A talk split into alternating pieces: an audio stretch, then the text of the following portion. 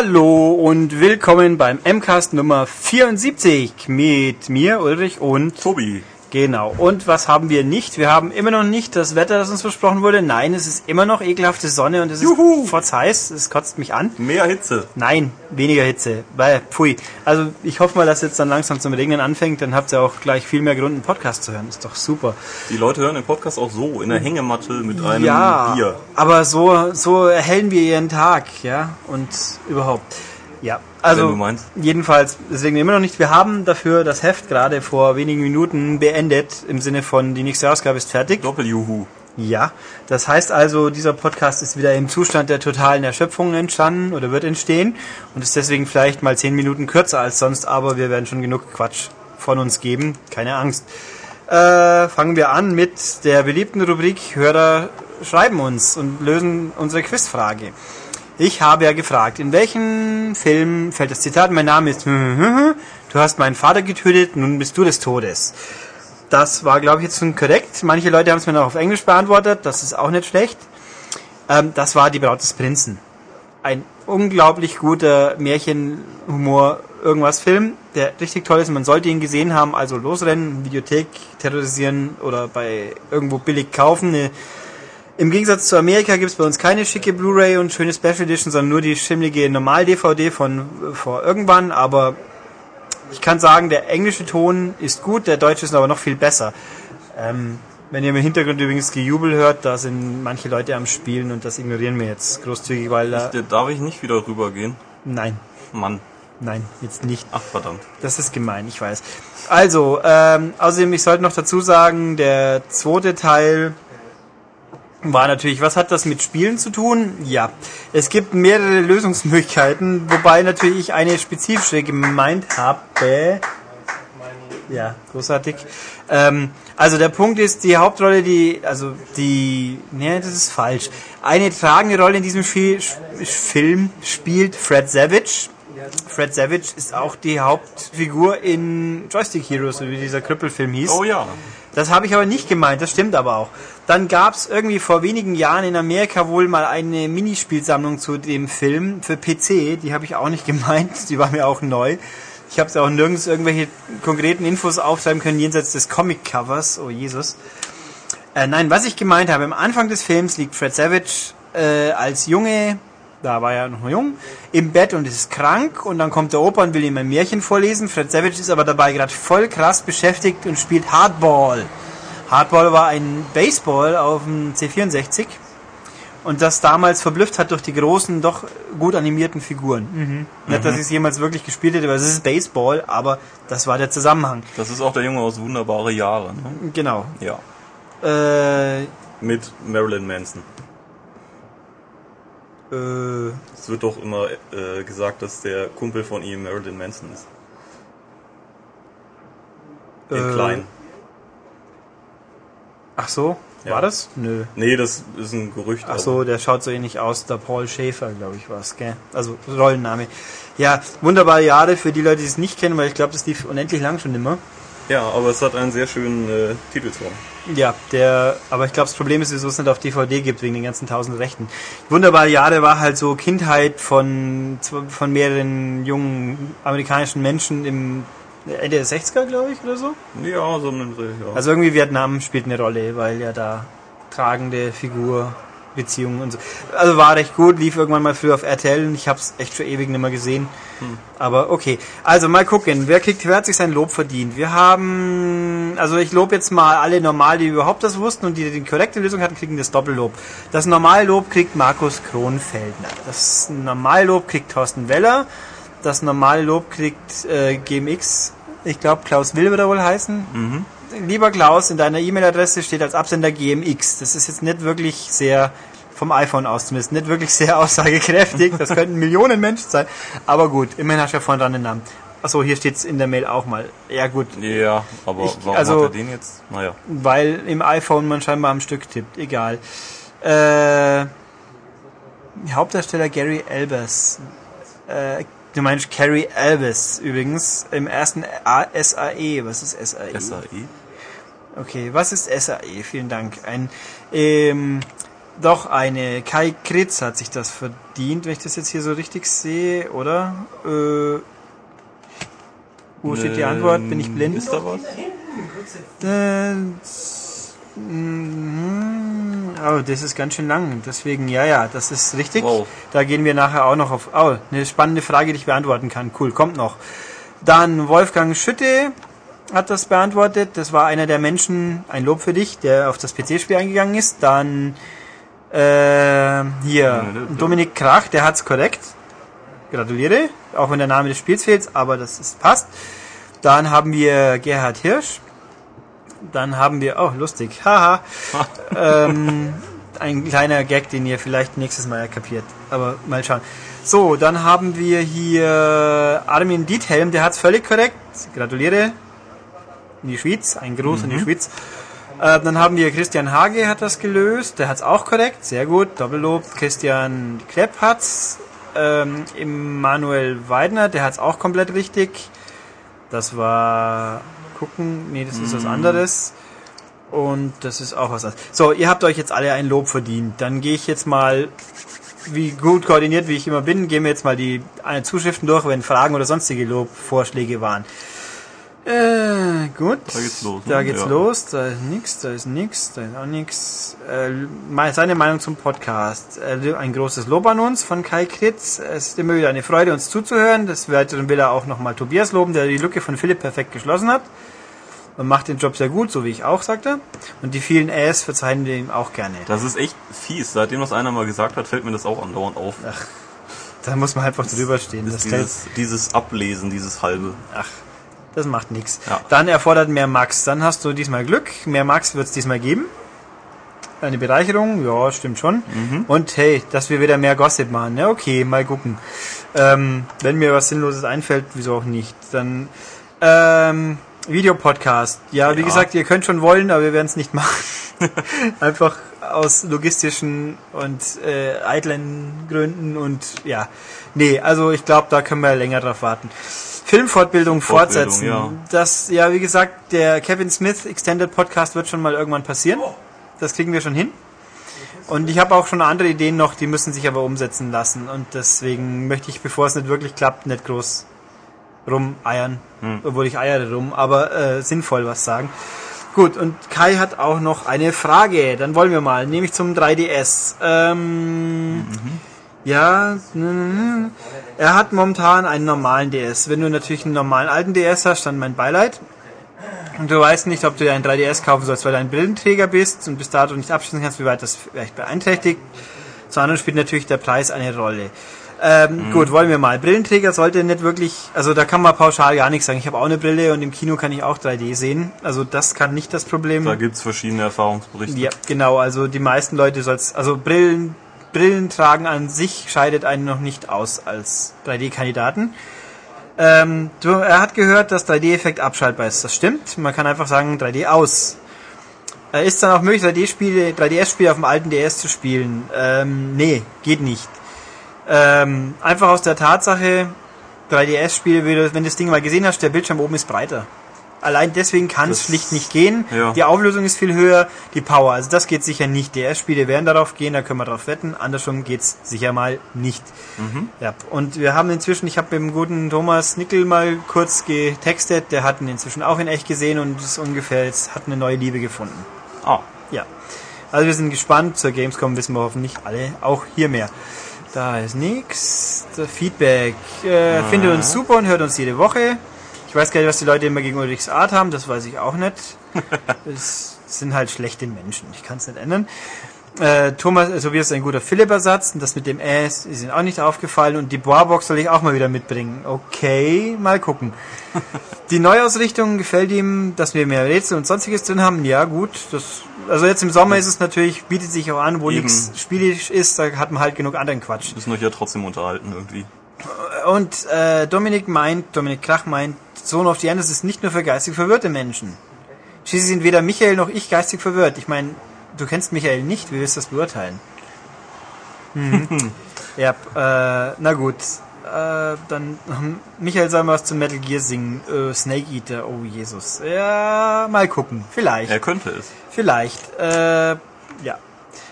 Das, wir machen einen tollen Job. Ah, hier habe ich jemanden. Armin meint wiederum, das ausgeschweifende Off-Topic-Geschwafel könnte man verzichten. Und dann würden die Folgen aber kürzer. Ich kann dir sagen, ich höre immer nur tendenziell lieber länger als kürzer. Ich wundere mich selber drüber, aber naja, mal gucken. Ähm, mhm. Das ist. Ach so, Moment. Da, war da war ein Link auf das PC-Spiel von Princess Bride. Mal gucken. Ah. Äh, sollte ich Bonuspunkte bekommen, weil ich mit dem Videospiel recht hatte, tausche ich die dagegen, dass Ulrich Tobias eine verpasst, dafür, dass dieser True Blood nicht kennt. Du kannst es ja mal versuchen. Ja, ich glaube, da, da bin ich Massennachteil noch. Ja. Das ist nicht zu wollen. Ähm, es ist aber natürlich schon wahr, True Blood nicht zu kennen, ist eigentlich schon beschämend und echt deprimierend. True Blood auch nicht. Du bist auch beschämend und deprimierend, Herr Schmid. Er sagt nicht gerade, er kennt es auch nicht. Ja. Aber es ist schlecht. Ja, geh weg. Pauschal. Geh weg. Ähm, so, das ist. Ja, Ja, das gut. Zitat. Achso, das war die gleiche Mail nochmal. Wieso eigentlich? Ich bin jetzt Weil er blind. da was Achso, das war das mit dem True Blood, genau. Äh, Lösung Quiz. Äh, k- ähm, wir sind auf der Gamescom dieses Jahr, ja, aber nicht mit einem Stand. Nein. Also wenn jemand uns zufällig vorbeilaufen sieht, kann er schon Hallo sagen. Wenn wir gut gelaunt sind, sagen wir Hallo zurück. Aha. Aber nee, ähm, wir haben keinen Stand. Also kann ich leider nicht mit dienen. Wir sind beschäftigt.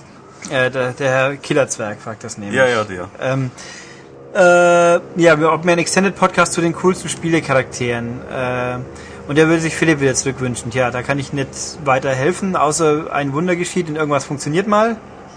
Schauen Hm. wir mal. Könnte schon, also ich will nicht ausschließen, dass wir Philipp nochmal zu hören kriegen. Das heißt, ich werde gefeuert. Nö, glaube ich Nee? nicht. Achso. Weil das hätten. nee, das glaube ich jetzt mal so nicht. Also Philipp, schauen wir mal, wir arbeiten dran, aber mal gucken. Der hat übrigens jetzt, soll ich das sagen, ja, der ist jetzt ein Jahr älter geworden. Wer ihm einen schönen Gruß über uns mitteilen will, der schreibe mir eine E-Mail und ich werde es dann nächstes Mal in eurem Namen vorlesen. Ist es nicht lieb von mir? Das dauert dann mit Sicherheit eine Stunde. Ja, nur zu. Ähm, ja, ein Extended Podcast zu den coolsten Spielecharakteren. Ähm, ja, sagen wir es mal so, schließen wir es nicht aus, aber Aber dann wieder mit allen, oder? Wahrscheinlich, das wäre aber Aufwand. Wo, außer wir kriegen wieder so wie die Top 50 damals. Ja. wir- Wobei, nächste Woche könnten wir vielleicht ein Experiment wagen. Das können wir dann. Mit 25, nee, auch mit 50. 50. Genau. Ja, mal gucken. Ähm, ja, dann das. Und dann haben wir noch Nix-Fan, hat sich wieder geschrieben, wieder geschrieben, wieder gerührt. Der dankt uns, insbesondere Matthias, dafür, dass wir den Hörerwunsch im letzten Podcast erfüllt haben, nämlich wer es schon wieder verdrängt hat. Matthias hat die Miller-Titelmusik mit sehr viel Hingabe und Leidenschaft vorgetragen. Äh, Nix-Fan. Äh, was, was auch immer du rauchst, es muss wirken. Na, aber gut. Ähm, man hat gemerkt, dass er ein wahrer Mila-Fan war. Okay, das vielleicht. Und du hast, und er hat jetzt einen neuen Klingelton, der Nix-Fan meinte. Ja, ist doch Okay, nett. auch du, auch das, ihr seid merkwürdige Menschen, kann ich dazu nur sagen. Aber okay. Und der Podcast in seiner Gesamtheit ist wirklich super und er freut sich jede Woche drauf. Das finde ich auch schön. Ich finde es immer sehr spannend. Man sagt immer, die Leute meckern am liebsten, wenn sie E-Mails schreiben. Ich habe echt, ich glaube, wirklich noch keine richtig negative E-Mail bekommen. Wir Nee. haben ein paar negative Wertungen auf iTunes, was natürlich beschämend für die entsprechenden Leute ist. Aber E-Mails habe ich noch keine bekommen. Also wer jetzt meckern will, kann auch mal schreiben. Im schlimmsten Fall werde ich mich dann über dich lächerlich machen, aber kein Problem. Eigenes Risiko. Ja, genau. Ähm, dann wollen wir mal. Ja. Auf der Webseite gibt es ja auch Kommentare, die sollten wir natürlich nicht ignorieren, deswegen ignorieren wir die diesmal nicht. Mal gucken. Das ist allerdings hier so schwierig, weil die am Stück sind, deswegen muss ich jetzt erst schauen. Da schreibt dann jemand, dass das bin Nee, das ich, das ist cool. Der Admin, hier, Disco Victim sagt, das ist der erste Podcast in seinem Leben, den er sich äh, beim, Nach beim Fahrradfahren anhören will. Und äh, seitdem haben wir nie wieder von ihm gehört. Ja, also Ist er runtergefallen. Vor Schock. vielleicht. Oder er ist so begeistert, dass er immer noch radelt. Ja, flüchtet nennt man das dann, glaube ich. Er wird's in der. Endlosschleife. Äh, dann haben Ah, nee, da wir. ist er wieder. Da, ma- naja, stimmt. Oh, ja. der kann aber noch nicht gehört haben, weil es war erst eine Stunde 20 danach. Das war noch in Vorfreude Oder er wahrscheinlich. hat rausgemacht. Dann Marty Mack hat geweint vor Freude, sagt er, wie er da die Musik gehört hat. Dann hier, dann, das ist, äh, hab ihn noch, hm, der hat Zeit. Dann sagt jemand, Hil- Hilarious sagt Blechfaust zu Mila. Killerzwerg habe ich hier nochmal, äh, der meint, ja, hier, ja, Milo wird ein Familientherapiespiel. Milo, okay. Und Ron Gilbert ist auch ganz cool, das mag schon sein. Aber wie gesagt, Death Bank hat mich ein bisschen nicht so geflasht. Äh, und der ist auch kein Fan von Special Editions Ja. per se. Okay. Einfach weil es früher anders war. Ja. Äh, hier meint jemand 13 Euro für Deathbank ist ganz in Ordnung. Wolfe, ja, schön für dich. Ich, wie gesagt, war es doch weniger. Äh, okay, das mit The Grinder werden wir auf die Spur gehen. Wir könnten doch bitte Saber Rider und die Welt mit Willy Fox singen. Ja, tausend Jahren. Rider ist schon cool. Ich habe es nie angeschaut. Willy Fogg ist mein Begriff tatsächlich. Ähm, tausend Jahre sind ein Tag, wäre natürlich schon cool, aber das ist ja ein richtiges, echtes Lied und das wollen wir nicht zu sehr schänden. Hier, Black Faust meint auch nochmal, er hat Fallout 3 mit 206 Stunden lang gespielt. Das ist Ausdauer. Respekt. Gratuliere. Theory meint, er ist froh, dass noch andere Leute aus dem Pro 7 Trash äh, anschauen. Ja, aber auch nur, wenn es was taugt. Deswegen habe ich doch nicht so ganz viel gesehen. Das schließt sich gerade gegenseitig aus, Was? weil Trash nichts taugen kann. Ah, Es kann Spaß machen, doch, natürlich. Also ich irgendwie vermeid, genau, Sommermädchen letztes Jahr habe ich irgendwie nie angeschaut. Philipp hat aber gemeint, es war lustig. Also, tja, habe ich was mich verpasst? auch gerade extrem.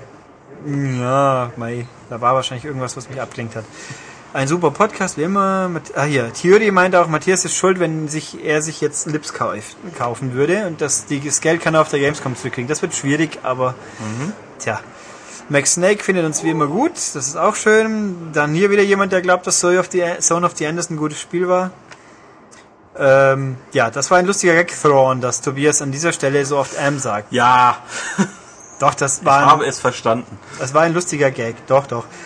Theory meint wiederum nochmal, Games äh, Special Editions, hm, außer Game of the Year, muss ich zugeben, Game of the Year Editions können was haben, wenn man weiß, dass sie kommt. Wenn ich den Download zur Hälfte schon gekauft habe, dann finde ich sie nach. Das ist das Problem, ja. Äh, hier will jemand, dass ich eine andere irgendwelche scharfe Habanero-Chips probiere. Nee, danke. Das muss nicht sein. Aber äh, fürs Protokoll, er isst die Wasabi-Chips immer noch. Und hier, Dono, Donto Raneko ist das, der meint auch, wir sollen es nicht übertreiben mit sinnlosem Gelaber. Tja, dann hast du diesmal, glaube ich, ein Problem, aber okay. Ähm, Herde ist gebrainwashed von Peacemaker, ja. Ähm, und er findet gut, dass ich zu Pokémon stehe, weil wer mal als erwachsener Mann im Kino einen Pokémon-Film geschaut hat und die Blicke der Mütter daneben ertragen musste, weiß, was ich meine. Welche Blicke? Meinst du die Blicke, was ist das, was ist das für ein seltsamer Typ oder meinst du, der will jetzt mit meinen kleinen Kindern was Schlimmes anstellen? Das, ja, könnte sein. Deathbank findet er auch nicht so gut, liegt an der Erwartungshaltung, würde ich auch sagen. Hätten sie es nicht so hoch gehypt, würden sie jetzt nicht so enttäuscht sein. Äh, Äh, keinen Peace Walker und Grim Fandango nicht gespielt zu haben, ist eine. Mein Lala Land ist ja ganz schlimm. Naja. Ja, ich wiederhole mein Angebot, du kannst es gerne von mir ausgeliehen haben. Und äh, hier steht, stellst das iPad hin und kannst dann. Ähm, wenn wir das letztes Mal gesagt haben sollten, haben wir es vergessen. Wenn nicht, erklär uns das bitte jemand. Ja, Genau. Ja. Okay, haben wir also auch die Leute auf unserer Webseite, die diesmal sehr fleißig kommentiert haben, äh, verwaltet, verwurstet, verwendet. Komme ich jetzt zu den News oder mache ich erst unser neues Audio-Quiz? Machen wir erst die News. Oder wirkst du erst Audio? Au- Audio? Ach, bringen wir es hinter uns. So, liebe Leute, ich habe diesmal wieder eine Melodie, die ich jetzt für perfekt performen werde. Und ich möchte von euch wissen, von welchem Spiel ist das?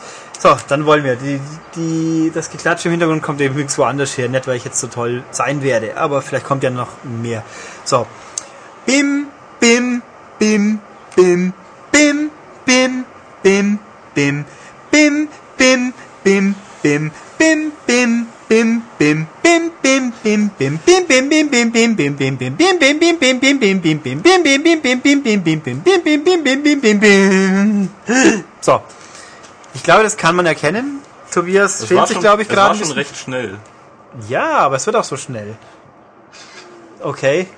Du wolltest was dokumentieren? Wir werden fotografiert von Hast du ein Fan. neues Handy oder? Nee, ich sammle nur die größten Peinlichkeiten dieses Podcasts und mache Fotos davon. Die waren aber zu hören und nicht zu sehen. Ja, ja, aber ich will euch im Moment Weil diese Wir sehen, Peinlichkeit doch wir sehen ja unfassbar gut aus. da. Ulrich, ja, du nicht. Wie bitte? Oh. Macht mal eure äh, Arbeit da weiter. Ja, wir werden ja immer abgelenkt dabei. Also, dieses, das ist ein Spiel, das gab es tatsächlich. Die Musik klingt auch wirklich einigermaßen so in der Richtung und wer das schreibt, der kriegt wieder ein Lob. Wer mir mehr Details schickt, kriegt vielleicht ein Doppellob und wer uns das Spiel schenkt in Originalfassung, darf demnächst PR-Mann bei Activision werden. Das ist nicht super. Gut. Ähm, ja. Okay, dann haben wir also jetzt die Leserfeedback und lustiges Quiz für diese Woche. Ähm, dann gehen wir in die News. News. Ja, dann wollen wir mal. Erste News. Glenn Schofield von Sledgehammer Games beschwert sich in seinem Twitter-Account über die Behandlung, die er damals bei EA genossen hat. Und zwar war er früher äh, Chef vom EA Redwood Studio, was später in Visceral Games umbenannt wurde. Und hat für die unter anderem Dead Space gemacht, also natürlich nicht er alleine. Ähm, und hat in seinem Twitter-Account eben geschrieben, Wow, a year ago today I left EA, what a day that was. They really treated me like shit even after creating Dead Space for them. Und später, als es eben einige Reaktionen hervorgerufen hatte, hat er dann noch gepostet, Seems my tweet got some attention, didn't mean to, but after a year of EA bashing us, it's good to get it off my chest. Ich habe keine Ahnung, wo EA Sledgehammer Games gebasht Ja, sie haben hat. Activision vielleicht gebasht, weil Ja, im ja Zuge hin von. Infinity Ward und, und Bobby Kotick ist der Teufel, das kann er, aber das macht doch eh jeder, also es fällt Ja, doch nicht weiter auf. Ähm, ja, ich meine, ich weiß nicht, was er ja will, aber also so wie sich's anhört, ist er ja, hat er ja gekündigt und ist dann wie Scheiße behandelt worden. Das ist ja okay. Also das heißt, nee, das ist nicht Nee. okay, aber da, das muss man erwarten. Ich meine, die Leute, die Infinity Ward Leute, die sind ja rausgeschmissen worden. Das ist ja wieder noch eine andere Baustelle. Aber er wurde doch bei, meinst du, er hat erst gekündigt und wurde dann? Ich, also ich definierte seinen, seinen, seinen diffusen Tweet so, dass er sagt, an, heute bin ich gegangen und auf dem Weg raus haben sie mir nur in den Arsch getreten, so ungefähr. Hm. Oder vielleicht haben sie auch gesagt, so, du verlässt jetzt bitte das Büro und gehst, aber zumindest klingt so, die Reihenfolge ist, mal eine Uhr. ja, die Reihenfolge klingt für mich so, als ob die wussten, du, ich, du gehst und jetzt haben sie halt keinen Bock mehr. Äh, Es ist jetzt mein, die, die schönste Art ist es natürlich auch nicht, aber es ist jetzt es zumindest ist- mal nachvollziehbarer wie seine neue Heimstatt, wo auch viele lustige Leute im Internet ah ja, und jetzt bist du bei, bei Activision gelandet. Ja, Ha! die können das ja viel besser, wie Ja. Herr Stampeller und Herr West bestätigen. werden. Genau. Und natürlich zu sagen, oh, mein Tweet hätte das nicht, äh, wollte ich nicht, ist natürlich, ja klar, glauben alles, ja, Genau. Wer übrigens mit Sledgehammer Games nichts anfangen kann, das ist kein Wunder, weil die haben noch kein Spiel gemacht, soweit ich weiß, und arbeiten an einem mysteriösen Call of Duty Teil. Ja, ja, ein neues Call of Duty. Ja, aber Das eben, wird sicher innovativ. das ist ja das Komische, So, das ist ja nicht, weil das ja ein drittes Studio wäre. ja, wobei, vielleicht mal die, die Handheld-Versionen. Ja, es war, es, es gab irgendwie Gerüchte über ein, was war es, Action-Adventure oder so, aber das will ich doch nicht im Call of Duty-Universum, also auf hier. Ja, ich glaube nicht, dass Call of Duty durch die unglaublich spannende Geschichte und die äh, liebenswerten Charaktere überzeugt. Ja. Vielleicht werden sie auch irgendwann mit Infinity Ward zusammengeschmissen oder mit den Resten, die halt da sind. Und mit, äh, wie heißen die anderen gleich wieder? Treyarch. Ja, das glaube ich nicht. Die sind ja noch ungerupft. Ja, die sind auch, also ich habe ja den Treyarch-Boss, ähm, Bossmann mal erlebt auf dem Event, der war auch ganz, Ich habe Ja. auch einen, einen Treyarch-Menschen kennengelernt. Einen sehr sympathischen. Nee, einen Ex-Treyarch-Menschen. ja, vielleicht ist er deswegen so sympathisch. Wer weiß es. Ähm, ja gut, haben wir das. Was haben wir noch? Es ist ja jetzt übrigens, äh, seit heute offiziell läuft der San Diego Comic Con. Da geht's aber nicht nur um Comics, da gibt's auch viele, viele, viele Spiele. Ja, ich habe bisher viel von Capcom eben Ja, genau. gesehen. Capcom hat das, ja, gehen wir kurz drüber, es gibt neue Charaktere für Marvel vs. Capcom. Genau. Lustigerweise Thor und den Wolf aus Okami, den, Genau. den ich nicht aussprechen kann. den äh, am Kom Amera zu, Amaterasu. sagt der Schmied gerade, okay. Herr Schmied muss es wissen. Ähm, die, der lustigerweise, den hat Marvel gespoilert auf der Webseite und nicht im Comic-Con geschickt. Ähm, ja, nee, also da haben wir jetzt auch noch nicht den Überblick, das geht ja jetzt erst los. San Diego ist ja Westküste. Mich wundert eigentlich eh, dass die jetzt schon was, was haben die jetzt schon gemacht? Um 6 Uhr geht der doch nicht los. Also wir sind jetzt hier gerade an einem Zeitpunkt in Deutschland um Donnerstag, wo in Kalifornien noch die Leute im Bett liegen sollten. Oder vielleicht gerade erst rausfallen, aber noch nicht groß Comics feiern. Egal. Äh, ich glaube, in dem Zusammenhang nämlich ist auch dieses Ding aufgetaucht. Echt? Nee, glaub- das war äh, das war für der Summer Showcase. Ich weiß nicht, wo der ist, aber ich Okay, dann habe ich jetzt natürlich wieder mal Quatsch erzählt. Großartig, aber egal. Ja, EA hat einen Summer Showcase gemacht Genau. und diverse Spiele gezeigt. Von den meisten wusste man schon und hier ist jetzt eins, das wusste man semi von. Da wusste man semi von. Es gab mal vor einiger Zeit die Ankündigung eines Project Mercury. Keiner wusste, was es war, außer dass es irgendwie ein Rollenspiel werden sollte. Und jetzt sind da erste Bilder zu bekannt geworden und eben auch eine Umbenennung in Kingdoms of Amalur Reconning. Furchtbar lang, kompliziert, deswegen nennen sie es glaube ich auch selber nur Reconning überall. Die Fortsetzung wird dann heißen Kingdoms of Amalur 2. The Revenge. Nein, nur zwei, weil dann wie bei Dragon Age jeder erkennt, dass die Nummerierung auch reicht. Oder auch nicht. Ja. Mal gucken. Das Interessante ist eigentlich, ähm, das äh, sind die, die Leute, die daran arbeiten. Und zwar ist das einmal der Ken Rolston, der schon The Elder Scrolls 3 Morrowind und Oblivion gemacht hat. Äh, die Story ist von dem Herrn Salvatore, der äh, die Forgotten Realms Bücher und die Dark Elf Bücher geschrieben Das hat. muss ich jetzt natürlich ein bisschen ausweiten, weil ich kenne mich da ja aus ein bisschen. Also R.A. Salvatore. ich auch ein bisschen Ja. Forgotten Realms ist ja das Szenario. Ja. So wie Dragonlance auch. Ja, gut, schlechter Vergleich. Und Forgotten Realms gibt's natürlich äh, inzwischen 100 weiß wie viele Bücher. Und der hat halt die, die, hm, ich nehme an, mit erfolgreichsten geschrieben, nämlich die mit dem Dunkel, äh, mit dem Draum, nämlich mit Drist Urden. Ja. Sag Die ich jetzt tatsächlich nicht gelesen, doch teilweise habe ich sie gelesen. Äh, ja, und dadurch hat er, seit darauf beruht seine Karriere. Ich finde jetzt nicht, dass der Mann in irgendeiner Form besonders herausragend ist als literarische, Nein, aber er Kraft, hat Fantasy-Erfahrung ohne Ende. das Also, ist wohl wahr, ja. Das wäre wie eben von den Dragonlance-Leuten Tracy Hickman und Äh, Margaret Margaret Weiss. Weiss, ja. Die haben natürlich ein epochales Werk geschaffen mit Dragonlance. ja. Ich habe mal vor vielen, vielen, vielen, vielen Jahren, da war ich gerade noch an der Uni, das war so im letzten Jahrtausend irgendwann, ähm, warte mal, ist es gelogen? Nee, Ich habe studiert bis in dieses Jahr, äh, das war aber gleich letztes Jahrtausend. Da gab's noch sowas wie das, das World Wide Web war noch ganz frisch und keiner kannte es und so weiter. Und da habe ich E-Mails über eine Linux-Shell geschrieben und Newsgroups auch über eine Linux-Shell gelesen, was ganz faszinierend ist. Da habe ich dann die Altfan Dragonlance oder wie sie heißt entdeckt und da dann mal, da hat dann auch Margaret Weiss gepostet, glaube ich. Ich habe der eine E-Mail geschrieben und habe eine Antwort bekommen. Das fand ich damals ganz toll. Ich hatte fast, also ich hatte eine sehr große Sammlung Dragonlance Bücher, so 50, 60 Stück. ja, ich habe auch am Ja, Anfang alle gekauft. Ja, ja, immer zu Weihnachten sechs Stück, halt immer die ganze neue Serie. Achso, die Deutschen Und, aber, oder? Ja, ja, die Deutschen. Ja, okay. Ich habe dann, ich habe zum Glück schnell erkannt, dass man sie in Englisch billiger kriegt und dass sie besser sind. Ja, aber ich habe sie dann leider, weil ich jetzt wieder durch die ganzen Umzüge, habe ich sie dann verkauft für viel, viel, viel, viel Geld. Ja, es gibt von Dragonlance Chronicles und Legends gibt's diesen super Jubiläumsband, der dick und toll ist und so seitliche Fußnoten der Autoren hat. Cool. Hm, ziemlich cool, habe ich mir nochmal bestellt. Habe ich mir in Amerika bestellen müssen, weil es die irgendwie im deutschen Amazon nicht gab. Und das war das einzige Mal in meinem Leben, bis dass ich auf dem, auf dem Zollamt hab gehen müssen, um dann meine Bücher zu verzollen. Toll war's. schön. Naja, äh, wir, wir schweifen ab, glaube ich. Genau, Aber, äh. Reckoning. Ja, Also wir haben den Herrn Salvatore, den Herrn Rolston und für das Visuelle ist der Todd McFarlane verantwortlich. Das ist der Erfinder von Spawn. Also Genau. Die zwei Bilder, die wir jetzt gesehen haben, das waren jetzt nicht wirklich Screenshots, glaube ich, äh, sind schon recht ansprechend.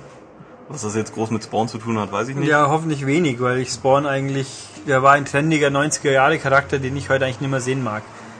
Ich glaube, das Comic in Amerika ist es, glaube ich, schon immer noch am Laufen. Das hat er permanent, wie Image Comics ja so ihren berühmten Ruf haben, ewig Verspätung und alles. Ähm, er zeichnet auch nicht mehr selber, aber jetzt macht er halt hauptsächlich Figuren eigentlich. In irgendeiner Special Edition ist doch eine Figur drin, demnächst, die von McFarlane designt ist. Was? Dead Rising? Nö. Hab's Ahnung. vergessen, aber Special Editions und Figuren hatten wir ja letzte Woche. Ja. Sonst Ähm, über das Spiel ist eigentlich wenig bekannt. Es wird ein Einzelspieler-Rollenspiel in einer offenen Welt und die Kämpfe sollen besonders hart und intensiv sein. Ja, und wichtig ist ja auch noch, das ist also ein externes Projekt für EA. Die Firma heißt gleich 38 Studios. Richtig, ja? Und da gibt's noch eine wichtige andere Person, die wohl mit dem Design relativ wenig zu tun hat, aber der Chairman ist der Kurt Schilling nämlich. Ah, Kurt Schilling ist ein ganz großer, wichtiger Baseballspieler. Ich weiß nicht, ob er noch aktiv ist, das mag sein. So Baseball-nah bin ich auch nicht, nämlich eigentlich eher gar nicht, aber ich habe zufällig die World Series ein bisschen gesehen, wie es damals noch auf Premiere kam, wo sie, wo er mit dem Randy Johnson zusammen das erste Mal einen Titel gewonnen hat, der glaube ich mit blutiger Socke gepitcht hat und ach, super. Also Pitcher ist der Mensch, der das Bällchen wirft, dass die anderen mit dem Stöckchen wegschlagen. Ähm, und der ist, hat wohl auch irgendwas mit Spielen am Hut und der hat halt die Firma mit diesen Menschen gegründet. Also prominenter Gründer, so wie Vin Diesel, der auch eine eigene Spielefirma hat. da hat er sich Aber- nicht die schlechtesten geholt. Yep. Und der Zusammenhang einfach ist mutmaßlich, weil Todd McFarlane ist ein riesen Baseball-Fan und ein Irrer. Der hat sich damals für drei Millionen den Home Run Rekordball von hab vergessen wem ersteigert. Mark McGuire, glaube ich. Also waren zehn Bälle und einer davon war der Home Run Ball, der offizielle, mit dem der Rekord Home Run geschlagen wurde oder so. Und da hat er drei Millionen für hinglatzt. Einfach mal so. Ja. Und Ja, das macht haben. Spiel. Das ist ja auch nicht der erste Comic-Fuzzi, der ein Spiel macht. Joe Madureira hat ja mit äh, Darksiders auch schon was produziert. Bloß im Gegensatz zu Joe Madureira hat äh, McFarlane wirklich Comics, die noch Leute kaufen und die überhaupt rauskommen. Ab und zu mal wenigstens. Aber gut, okay, Ja. weiter. Dann, äh, wir sind mal wieder Activision dankbar Yay. für den neuesten Aufreger. Und zwar der Eric Hirschberg, Hirschberg, der ab September der Publishing CEO des Unternehmens sein wird. Der führt sich gleich mal ein schon. Der führt sich direkt ein und ähm, riskiert direkt eben die Aussagen, die äh, die Führungspersönlichkeiten da irgendwie haben müssen. Und zwar, äh, ja, also er setzt jetzt Call of Duty nicht mit Star Wars gleich, sondern ähm, er sagt wörtlich, The Call of Duty franchise is a force of nature. I think it is the closest thing this generation has to a Star Wars. I think it's unique and bigger than any musical act or any movie franchise in that capacity. Also er sagt eben, das ist für unsere Generation das, was am nächsten an diesen Hype drankommt.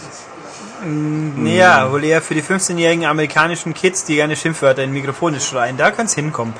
Ähm, ja, es ist ein natürlich totaler, irgendwie, es ist Quark. Ich, mein- also. ich meine, kommerziell erfolgreich betrachtet könnte er recht haben. Ja, selbstverständlich, aber Mehr wie Musik oder Film könnte er auch recht haben. naja, da, naja, das bezweifle ich schon. naja, ich glaube, Avatar wird schon mehr Umsatz generiert haben wie Nee, Call aber einfach äh, dieses, diese Legende zu erschaffen. Ey, Star Wars kennt jeder. Ich glaube, da kann ich meine Oma fragen, die wird's kennen.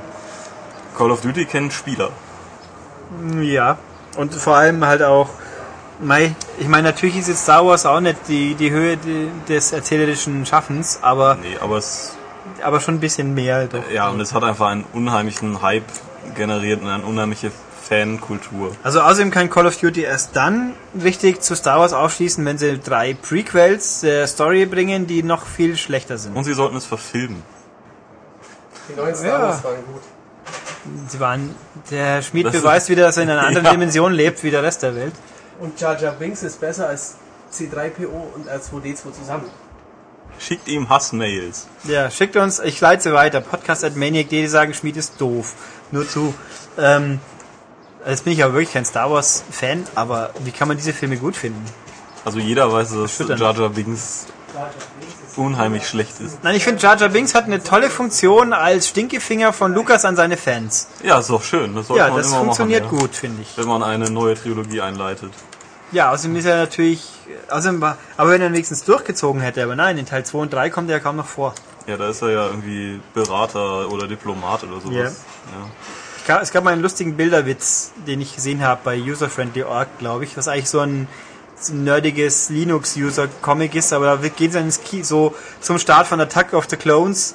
Da war dann so, die Leute sitzen im Publikum, sind total am Ende, weil dann auf, vom Bildschirm hörst du, so- also aus dem Lautsprecher hörst du so quasi, mieser Klon, mieser Klon, du, mieser, mieser, und dann so alle, ja, Gott.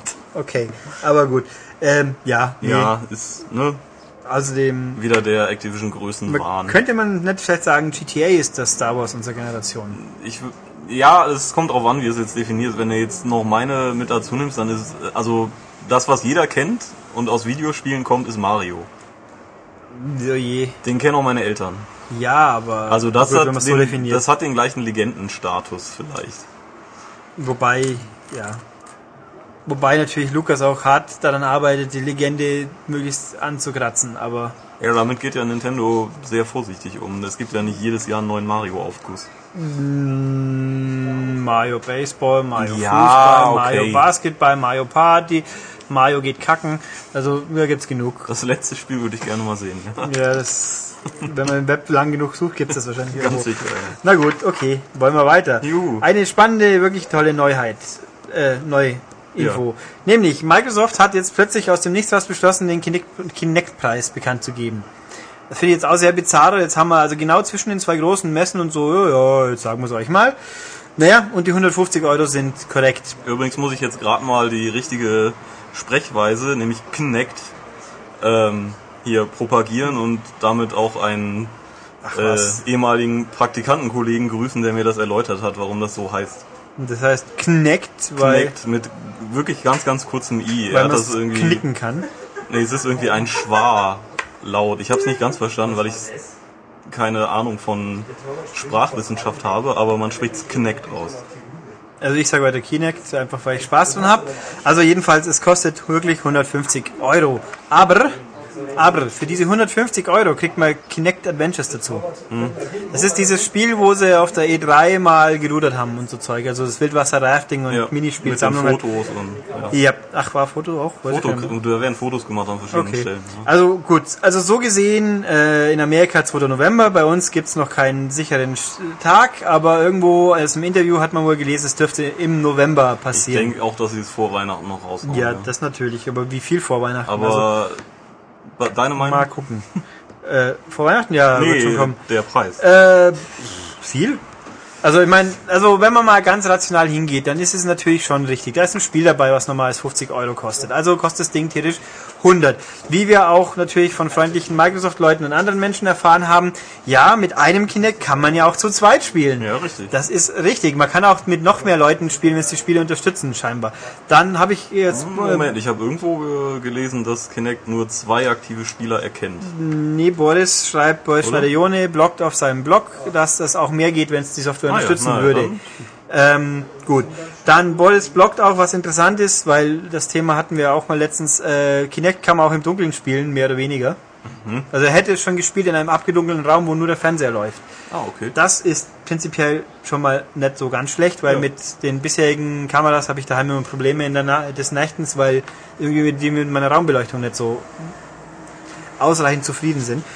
Ähm, ja, also das ist schon nicht billig, aber natürlich Move ist, wenn man es so hochrechnet, schon teurer. Da braucht man ein Ei dazu, man braucht, wenn man zu zweit spielt, zwei Moves, zwei extra Controller, wobei das natürlich optional sind ist, Du wenn das es ja mit- einem normalen Pad. genau ist halt nicht ideal, aber, es- optional. Aber es gibt ja anscheinend auch Spiele, die zwei Move-Controller benötigen. Ja. Also beim Bogenschießen zum Beispiel, das konnte man, glaube ich, mit zwei Move-Controllern spielen. War das so? Ich glaube, Ja. war das nicht ein. Also ich hab's nicht mehr im Kopf, aber das werden sie sich nicht trauen, das ist ja bescheuert. Nee, äh, wir können ja mal die E3-Leute kurz fragen. Herr Schmid, äh, Move, Bogenschießen, war das mit zwei Move-Controllern? Ich glaube schon, oder?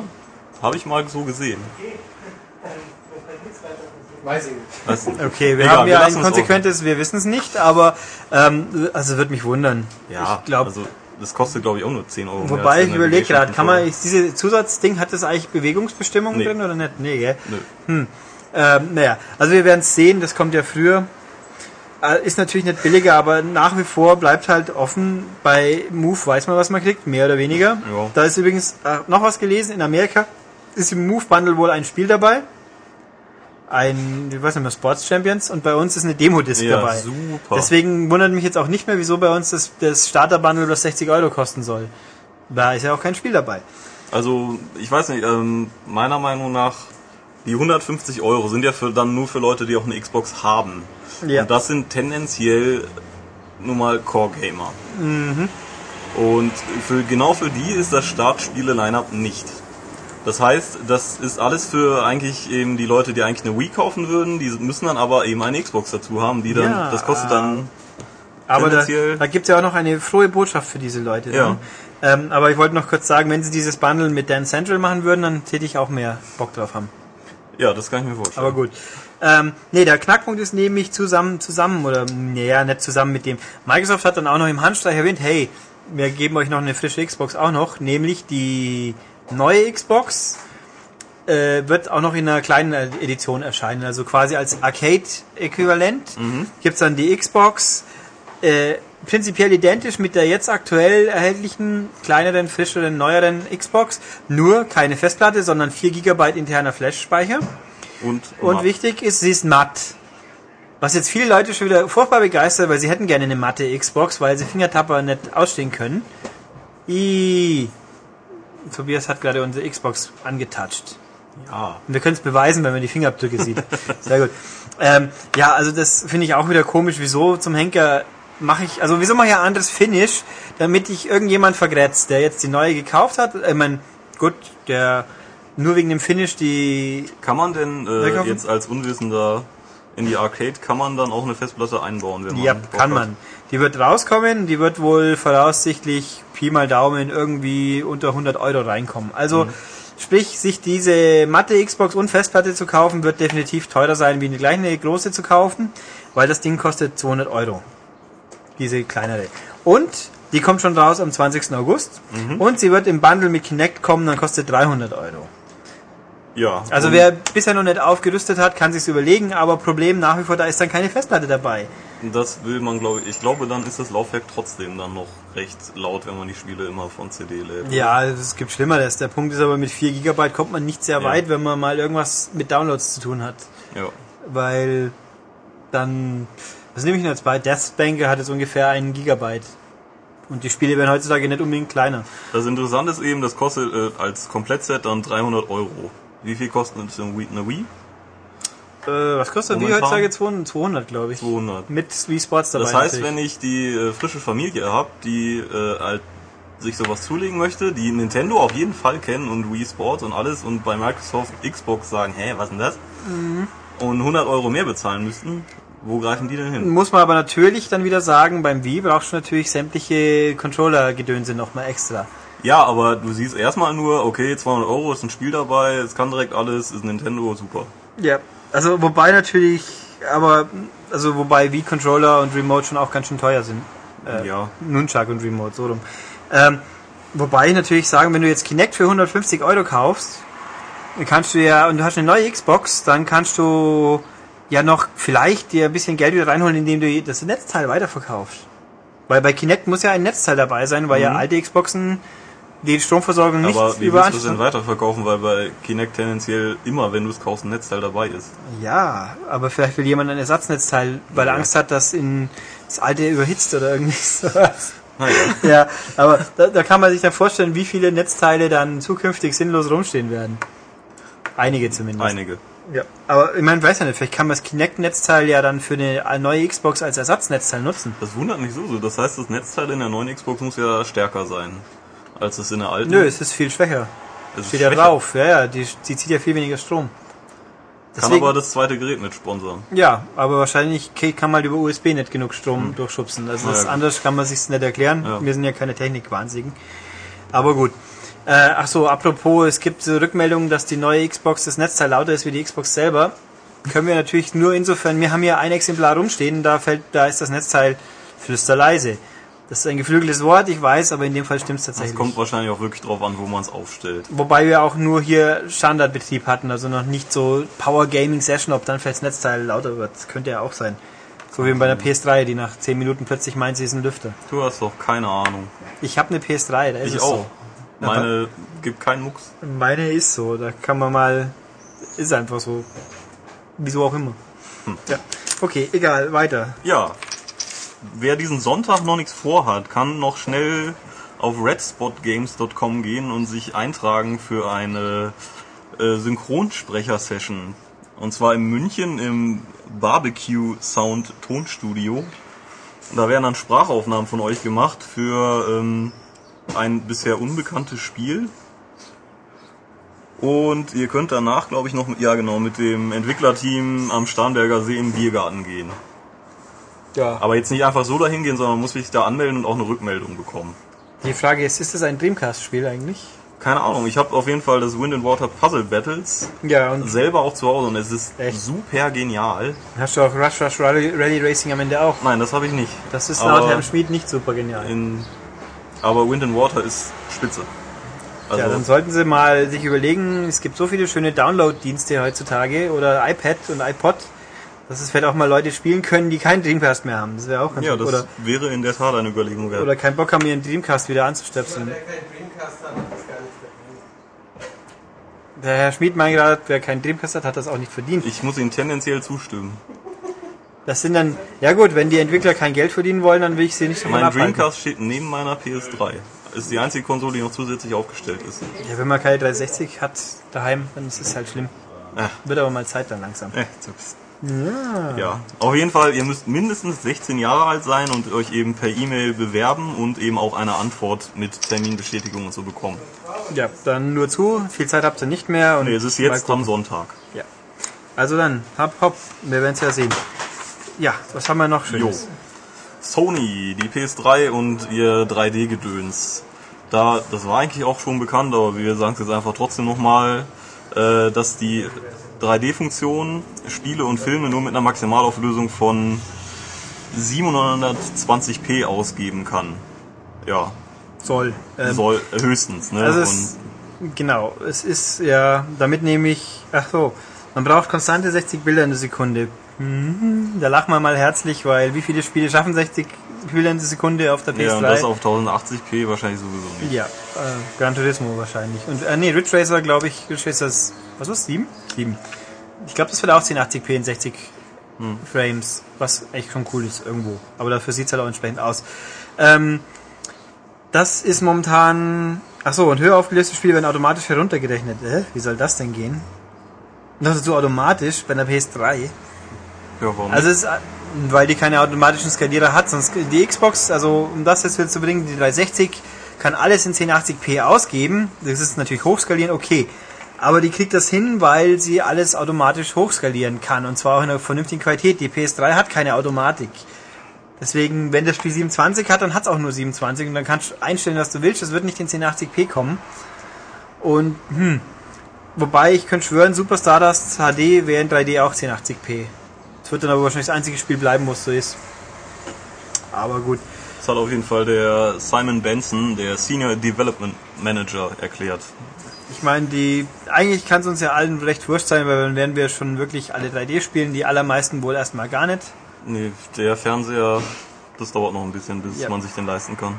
Und- Oder ich zumindest. Ja, Preise gehen ja schon, aber irgendwo der ich habe also ich habe vor mal nicht einmal einem Dreivierteljahr einen neuen Full HD Fernseher gekauft. Was sei jetzt schon wieder, ihr habt so einen Vogel, könnt könnt's ja vergessen sowas.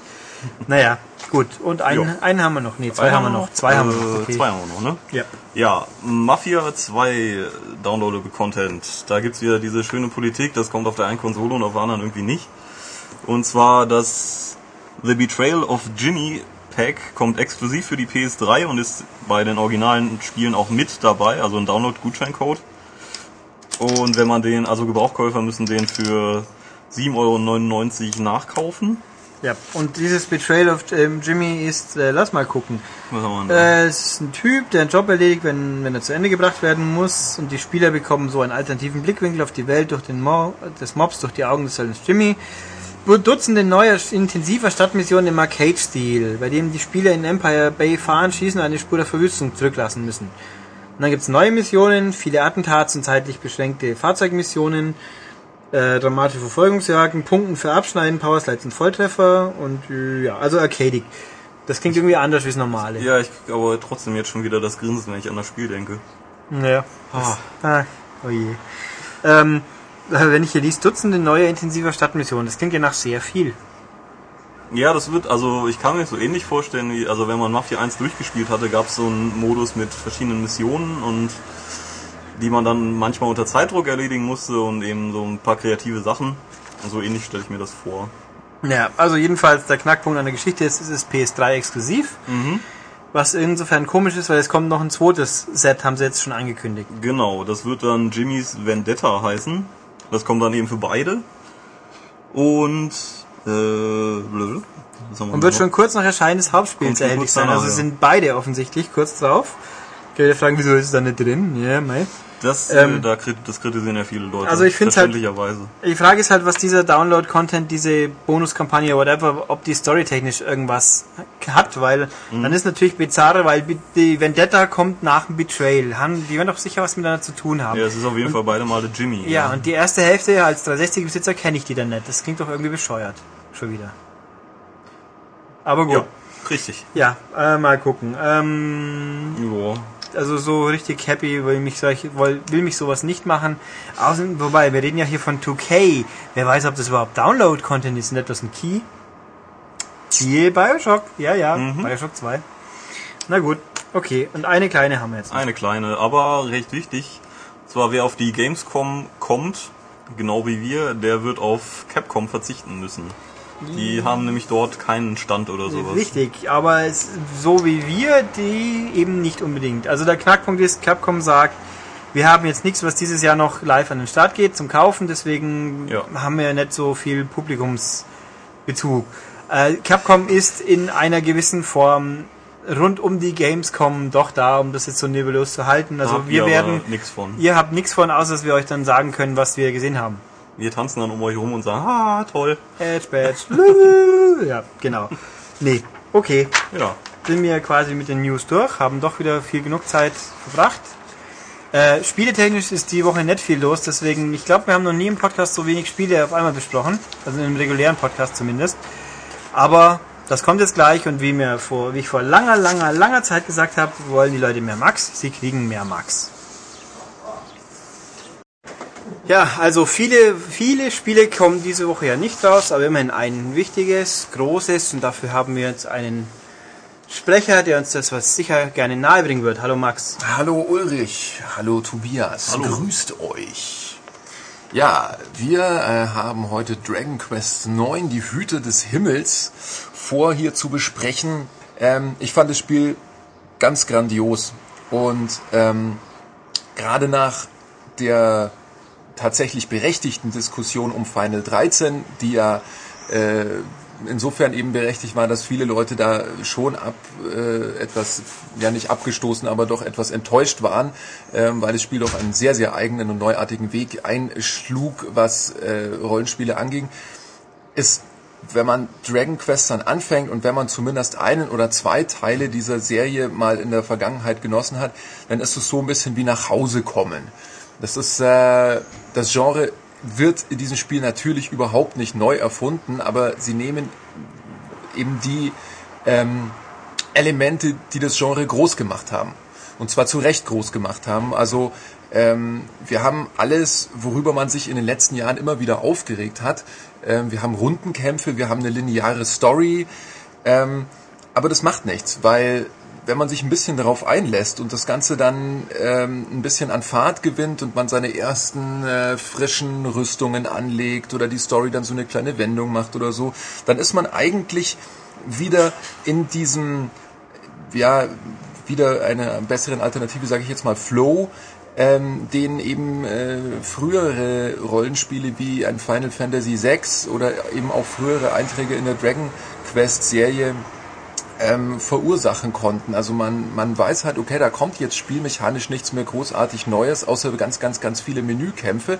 Aber ich freue mich drauf, weil die machen mir Spaß. Und ähm, das Spiel überrascht eben irgendwie immer wieder. Zumal man ja sagen muss, dass Dragon Quest nach wie vor die Rollenspielserie ist. Also in Japan gibt es eben zwei große, ja, Final Fantasy und Dragon Quest. Und ähm, Dragon Quest ist nach wie vor die Serie, die hierzulande eher noch den Spezialisten bekannt ist, eher noch den wirklichen Fans des Genres, während Final Fantasy eben seit dem siebten Teil auch im Westen ganz groß einfach auch als, als Element der, der ja, Popkultur bekannt ist.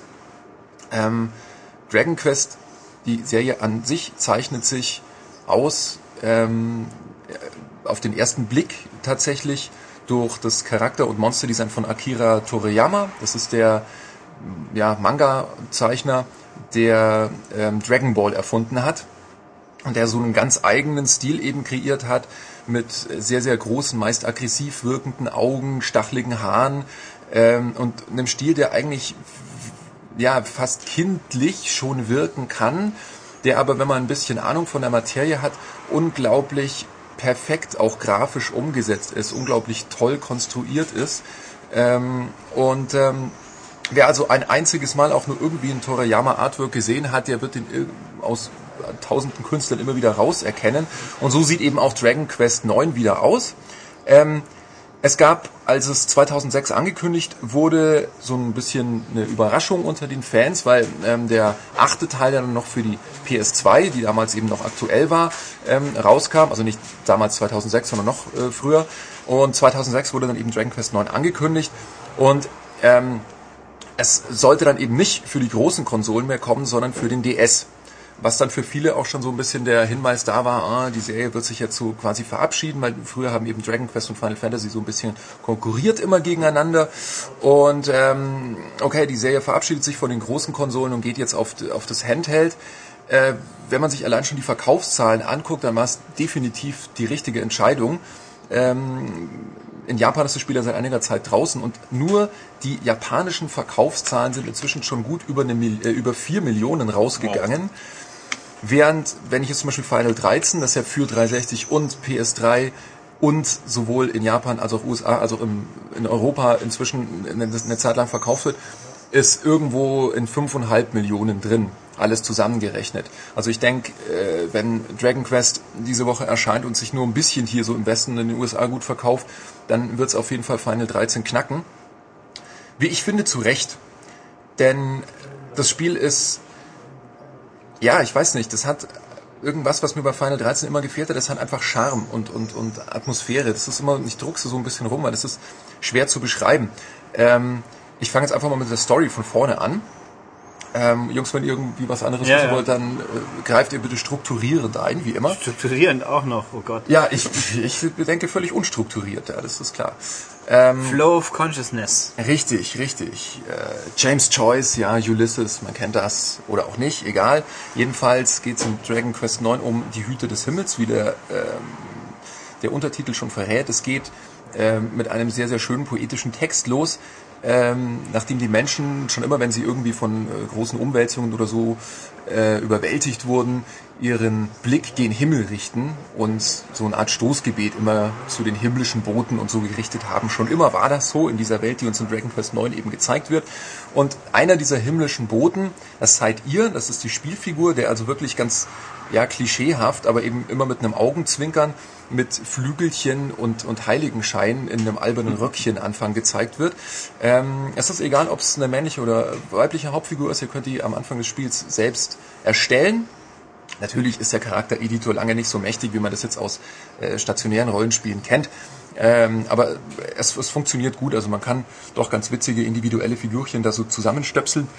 Und ähm, es ist ein, ein schweigender Protagonist, wie wir es also auch schon in, in äh, diversen ähm, berühmten Rollenspielen hatten, ähm, der also eher so durch die Gespräche der Leute um ihn herum charakterisiert wird, die also dann kommentieren und so weiter. Ähm, dadurch kann man eben auch seine eigene Figur erstellen und äh, die, die Macher der Story mussten dann keine große, äh, keinen großen Aufwand irgendwie betreiben, um die da irgendwie einzupassen, sondern der steht halt einfach da und die Story entspinnt sich um ihn herum. Ähm, dieser Himmelsbote hat ein, ein kleines Dörfchen erstmal unter seinen Fittichen, im wahrsten Sinne des Wortes, das Dörfchen Engelsfälle auf Deutsch. Äh, und hier kümmert er sich eben so um kleine, ja, so Schutzengelartige Dinge, ja. Also der, der faule, äh, weiß ich nicht, Rinderhirte liegt in seinem Stall oder Pferdehirte oder Schweinehirte, ich weiß nicht mehr, irgend so Bauer halt, hat nicht ausgemistet und dann macht er das halt schnell am Anfang und dann bedankt er sich bei euch und dann gibt es so ein kleines glitzerndes Element, das fliegt dann zu euch rüber und dann habt ihr quasi, ähm, ja, ja, so, so Mana-Energie oder das heißt nicht Mana, mir fällt gerade der Name nicht ein. Also quasi, wenn die Menschen sich bei euch als Engel bedanken, dann fließt so diese göttliche Energie und die erntet ihr quasi als Dank von diesen Bewohnern des Dorfes. Da werden dann auch mal, was weiß ich, ein junges Mädchen und, und, und äh, der Großvater von irgendwelchen Monstern oder so bewacht oder eben solche Geschichten.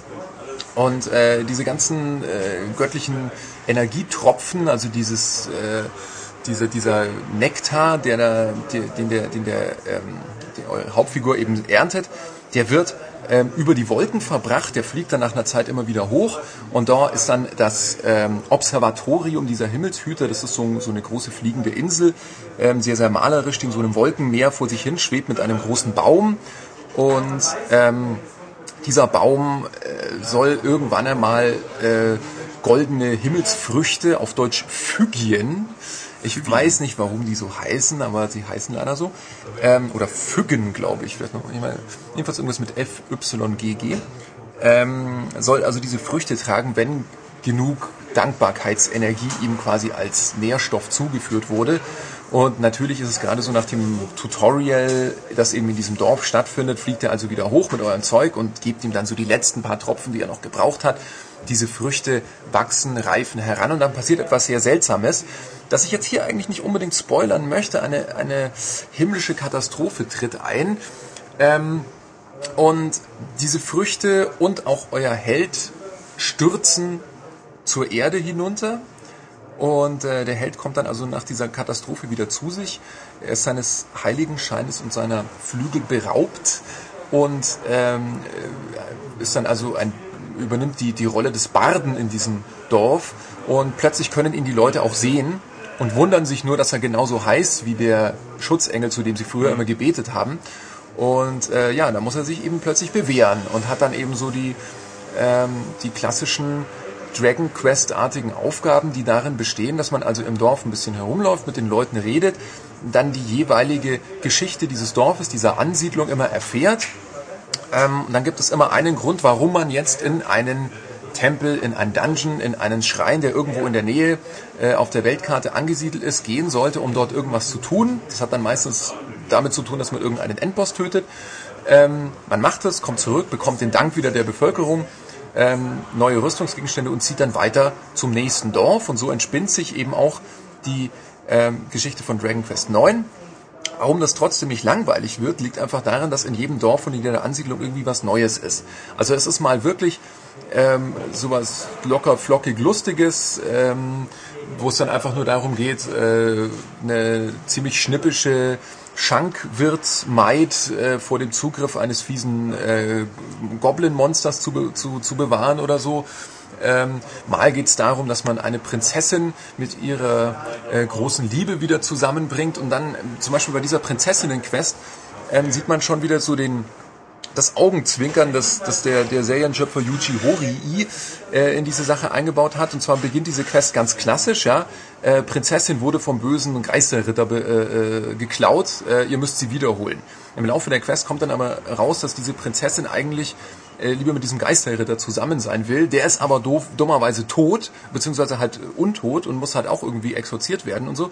Und so ergeben sich, so wie eben auch in früheren Teilen, immer unvorhergesehene Entwicklungen, ähm, die gerade dadurch, dass die Story linear ist, das Ganze eben einfach unterhaltsam machen. Also ich persönlich suche dann auch gar nicht nach ähm, irgendwelchen anderen Betätigungsfeldern, wie halt in einem nicht linearen Rollenspiel wie Fallout oder so, wo ich halt erstmal mhm. in der Gegend rumlaufe und schaue, oh, da hinten sitzt irgendwo in einem Haus jemand, da gucke ich erstmal, was ich mit dem anfangen kann. Nein, das will ich gar nicht, sondern die, ich vertraue in diesem Fall der Story dann so weit, ich kann ja auch so weit vertrauen, dass sie mich gut unterhalten wird und äh, deswegen kann ich auch durch diese Weltkarten, die übrigens für DS-Verhältnisse sehr, sehr hübsch und, und sehr äh, detailreich eben auch gestaltet sind. Es ist endlich mal wieder eine richtige Weltkarte, also nicht wie in vielen modernen Rollenspielen so, äh, so, eine, so eine Liste von, von Orten, die ich dann eben auswählen kann, sondern es ist eine richtige Weltkarte, auf die ihr reist, auf der ihr dann eben von, von Dörfchen zu Dörfchen marschiert und dann sieht man eben ähm, ja, so, so eine Miniaturstadt, die betretet ihr dann und dann seht ihr die Stadt erst an sich als, als 3D-Areal eben. Ähm, so wie man es eben von früher von Final Fantasy 7 oder so eben auch noch kennt. Und ja, es ist äh, einfach ein gutes Gefühl. Ich kann es natürlich nicht versprechen, äh, jemanden, der sowas noch nie gespielt hat, der es eher diese stromlinienförmige Art von, von Rollenspiel, wie sie eben in Mass Effect 2 oder eben Final 13 auch zelebriert wird, nur kennt. Mein Gott, für den mag das vielleicht altbacken sein, das kann ich nicht beurteilen. Ähm, für mich ist es ganz toll. Yay. Ähm, ja, weiter. Ja, ich muss mal kurz ein Schlückchen zu mir nehmen. Ich habe es, glaube ich, ungefähr fast 15 äh, Minuten durchgeredet. Ihr müsst mal ganz kurz äh, euch jetzt äh, sammeln und euch ein paar Fragen überlegen, die ihr mir jetzt stellen könnt. Oh. Hm. hm. Spielst du Rollenspiele auf dem DS? Nö. Ich auch nicht. Oh, schlecht. Hm. Also weniger wegen nicht können oder ja doch nicht können vielleicht, nicht wollen. es gibt so viel zu spielen. Also mich erinnert das schon so eben an die wirklich an die alten Klassiker vom Super Nintendo und die habe ich sehr sehr gerne gespielt. Also vielleicht sollte ich es mal ausprobieren. Es ist halt immer so eine Sache. Ich kenne schon viele Leute, die äh, auf dem DS einfach nicht so richtig warm werden mit Spielen, obwohl die immer ziemlich gut sind. Das ist meiner Meinung nach liegt es auch an einer grafischen Hürde. Also es gibt so und so viele Kollegen, die auch die mir inhaltlich zustimmen, die sagen, okay, das Ding ist, hat eine gute Story und, mhm. und ähm, hat ein sehr, sehr motivierendes Skill-System, dass man eben so seine, seine Figur und seine Party, die man dann später eben auch kriegt, richtig individuell hoch äh, kann, ihnen unterschiedliche Jobs zubeißen kann und so weiter. Aber ähm, das Ding ist mir einfach zu hässlich, das ist mir zu pixelig, das sieht aus wie N64 oder so. Weiß nicht, es ist irgendwie eine Glaubensfrage. Ich habe da nichts dagegen. Also ich spiele extrem gerne DS. Ich habe, glaube ich, ähm, ja gut, das ist unfair, weil ich hatte mein DS natürlich viel früher, aber äh, tendenziell spiele ich mindestens so lange DS, wie ich PS3 spiele. Hm. Und äh, ja. Gibt ja auch viel mehr Spiele für, das ist ja auch klar. Ja, es ist nicht unbedingt klar, weil die Spiele, die ich, also ich beschäftige mich ja dann durchaus auch ein halbes Jahr lang mit einem Spiel als, als Rollenspieler und äh, hol dann auch das Letzte aus diesem betagten Genre heraus, um mal wieder eine ekelhafte Plattitüde hier zu dreschen. Hast du schon dein Platinum in Fallout 3? Äh, ja, aber noch nicht in der Goti-Edition. Jetzt geht's hier richtig ab. Also ich habe es in der in der Urversion äh, äh, und dann aber nicht in der Game of the Year Edition, wo dann nochmal sämtliche ähm, Add-ons dabei sind. Da kam mir dann leider ein Dragon Age dazwischen. Aber ich schweife ab. Also ich kann nur sagen, Toriyama Designs, die, die verleiht mich halt zum Wettrennen. Ich kann damit nichts anfangen. Ja. Ich bin, glaube ich, Dragon Ball geschädigt und das, äh, das lässt mich dem Ganzen schon immer mit Schaudern entgegenblicken. Blue Dragon hat mich jetzt auch nicht angesprochen.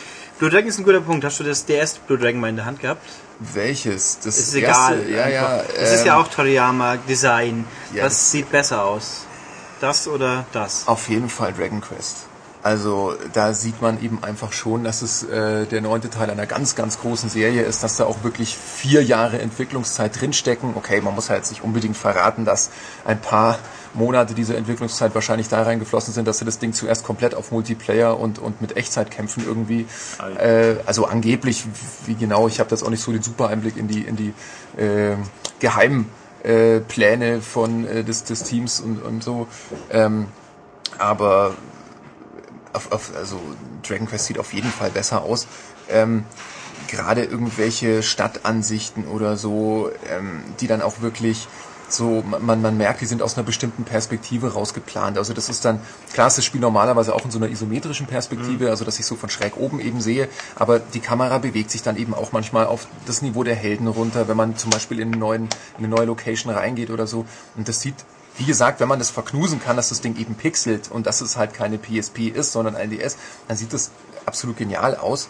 Ähm, generell, um, um diese Blue Dragon Sache noch äh, aufzunehmen, ich finde halt auch, dass gerade diese etwas schwachbrüstige äh, Grafik, die der DS äh, auch wenn es um 3D geht, produzieren kann, ganz gut zu diesen sehr einfachen aus oder aus sehr klaren, einfachen Formen konstruierten Toriyama-Designs passt. Ähm, auf der 360, das erste Blue Dragon war ja auf der 360, äh, sah das einfach fürchterlich aus, weil da war das so glatt und irgendwie untexturiert und, und sah einfach nur, jedenfalls nach meinem Geschmack, schlecht gemacht und seelenlos aus. Und ähm, ich weiß nicht, das passt einfach vielleicht besser ähm, auf, diesen, auf diesen etwas grobkörnigeren DS-Look drauf, dieser Toriyama-Stil.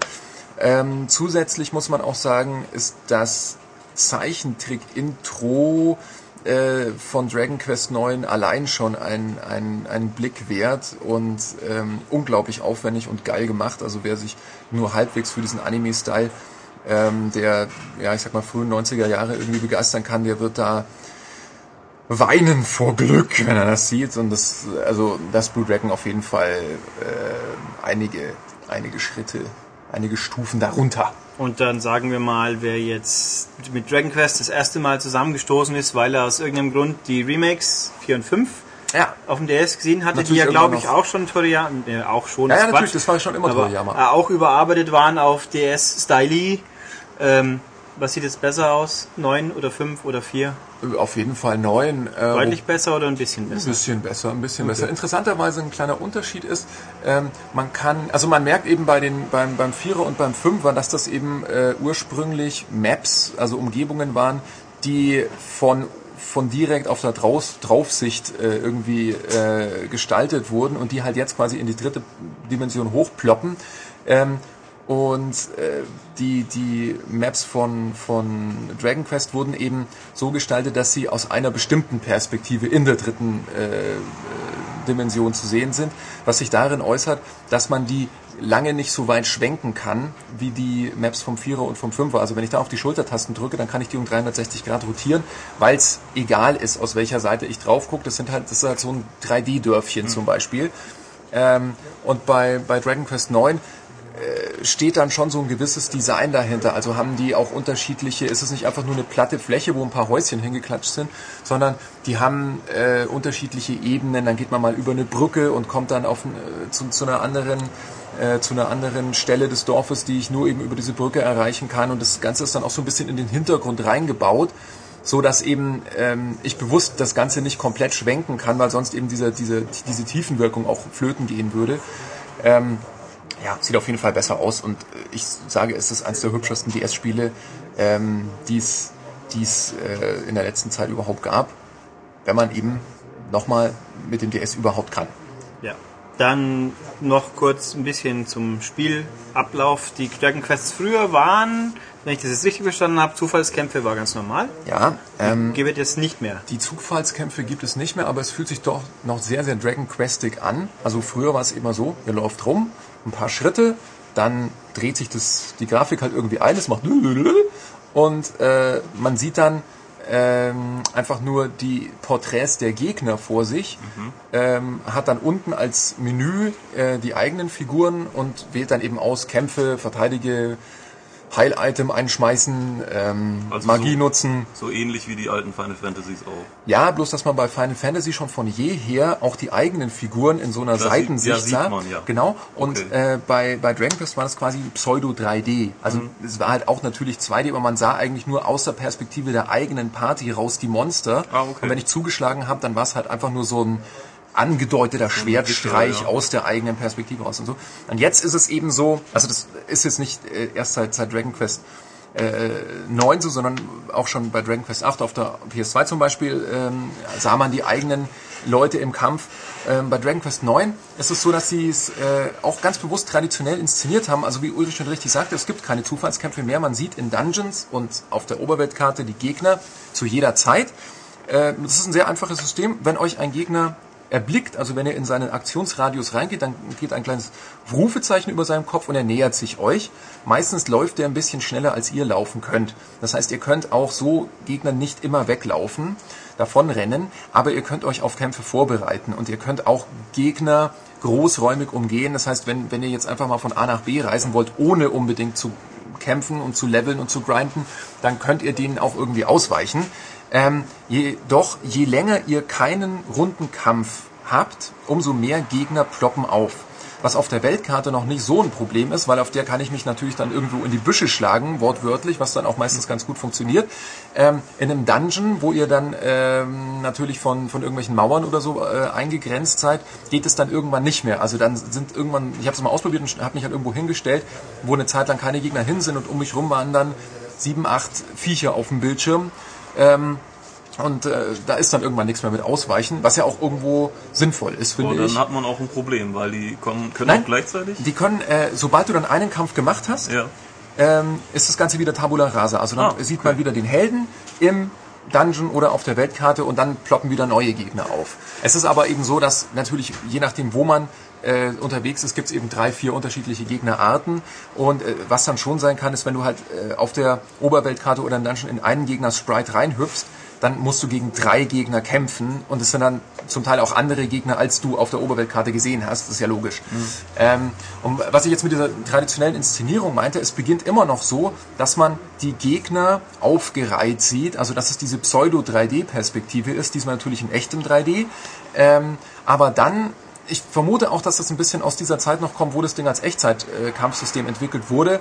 Ähm, es bleibt natürlich bei einem ganz klassischen, rundenbasierten Menükampf, aber man sieht jetzt die eigenen Leute richtig rumlaufen und ähm, das, das Ganze, also auch wenn ihr irgendwie fünfmal gegen dieselben Gegner kämpft, dann ist es trotzdem nicht langweilig, weil die Kamerawinkel variieren, weil man im Hintergrund dann sieht, wie die Leute sich in Positur bringen für den Angriff ähm, wie ein Magier irgendwie ähm, seinen, seinen Stab irgendwie rauszottelt und dann erstmal so zwei Meter vor dem Gegner stoppt und dann erst drauf schießt und so.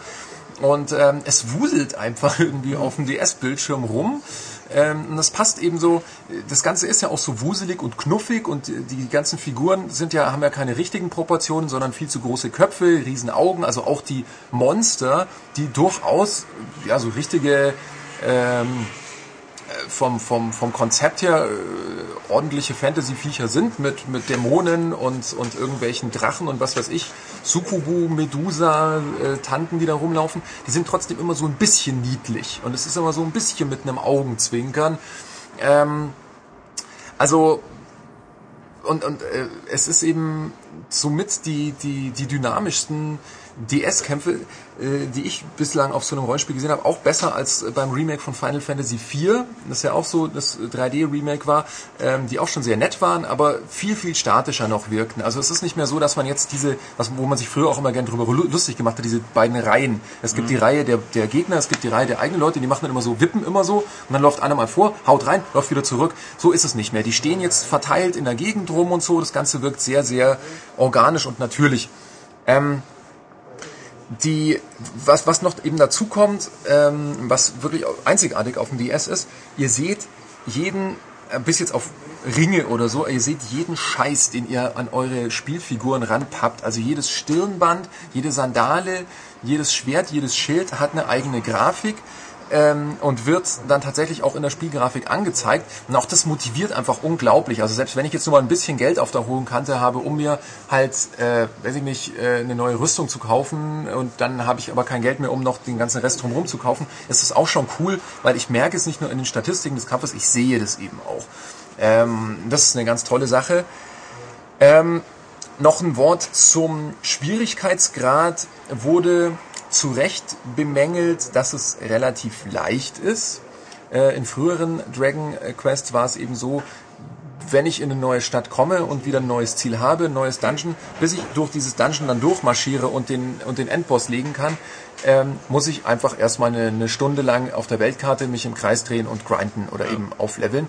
Das muss ich jetzt nicht mehr. Also wenn ich einigermaßen die, die, die Möglichkeiten der Party-Intos habe und die, die was weiß ich, halt irgendwelche Verteidigungspositionen Positionen und bestimmte Zauber nutze, dann kann ich das eigentlich komplett durchspielen in einem Sitz, was trotzdem zig Stunden dauert. Also ich sag mal ganz grob mindestens 30 bis 40, bis die Hauptstory durch ist.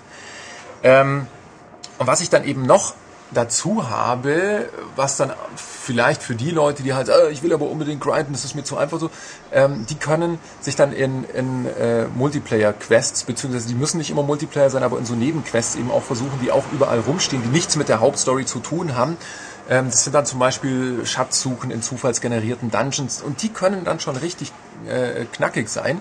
Da kann man dann nochmal ein paar zig Stunden drauflegen, zumal man eben äh, mit bis zu drei anderen Leuten, die ihren DS eben mitbringen, also per lokalem äh, äh, Drahtlosspiel, ähm, so zu, äh, zusammen im Koop-Modus auch irgendwelche Quests lösen kann. Das ist dann auch eher so für die Hardcore-Leveler, die halt einfach die, die Hauptstory einfach wegfrühstücken und aber einfach noch Bock haben, weiter in diesem Spiel rumzurennen. Ähm, finde ich absolut fair. Also ich finde auch einfach das toll, so ein Spiel, das so ein ähm, so einen Aufwand irgendwie in, in, in der Mache auch äh, benötigt hat, ähm, einer großen Menge von Leuten zugänglich zu machen. Ja, warum soll ich das nur den Leuten zugänglich machen, die, die einfach auch die Zeit haben, äh, was weiß ich, so und so viele Stunden pro Woche ohne Story-Fortschritt einfach nur zu leveln. Ja, früher war das halt so, weil es nicht anders ging und weil sich das noch nicht weiterentwickelt hatte. Ähm, aber das ist so ein zum Zugeständnis an die moderne Zeit, das ich sehr, sehr gerne sehe, auch wenn Dragon Quest ein sehr traditionelles äh, Spiel geworden ist. Ja, Ja. Burschen. Das war völlig unstrukturiert jetzt auch irgendwie und äh, keine Ahnung. Also ich glaube, wer wirklich Ahnung über, von dem Spiel haben möchte, der soll besser unseren Test lesen. Dann ist, ist das Ganze nochmal irgendwie schwarz auf weiß und ein bisschen komprimierter. Aber ja, ich war heute eher so in Plauderlaune. Man möge Ja, es Max, verzeihen. wollte, Max wollte sich zehn Minuten lang zum Spiel äußern. Also Max, Max zehn Minuten sind ein bisschen länger. Dreimal zehn Minuten. Ja. Ja. es tut mir leid. Man kriegt in zehn Minuten das Dreifache. Oder nicht wirklich. Ja, Egal. Gut, man dankt Max. immer gerne. Und dann machen wir weiter. Macht's gut. Okay, damit haben wir unseren hochgelobten Gastauftritt hinter uns. Also behaupte einfach, würde einfach sein, weil die Leute wollen Max, die Leute kriegen Max. Max macht ja auch ab und zu mal ganz gerne. Einer wollte keinen Max. Was? Echt? Ja, doch, doch. Das ist Hast aber du mal vorgelesen. Ach so, ja, der hat halt Geschmacksverirrung. Ja, gibt's immer. Geschmacks, Geschmacksverirrung. Ja, da kommt der Redakteur Super. durch. Bin ich großartig. ähm, egal, also wie ich ja mehrfach vorhin am Stück, wie ich wieder feststellen durfte, es kommt davon, wenn man nicht hintereinander aufnimmt, gesagt habe, es gibt wenig Spiele die Woche. Das heißt, es gibt schon irgendwelche, aber davon haben wir sicher einige nicht beachtet und Dragon Quest war wahrscheinlich das Wichtigste, was es so gibt. Aber der Summer of Arcade hat begonnen auf Xbox Live. Hast du gerade Samba auf Arcade? Das würde passen. Der Summer of Arcade. Samba. Samba. Vom Samba zum, ja, Ja, fast. Ne? Ja, ja. Fast. Egal, also jedenfalls Summer of Arcade hat begonnen, kosten alle 1200 Punkte. Also, aber jetzt diese Woche das erste Spiel, nämlich Limbo. Deswegen auch Samba und Limbo. Mhm.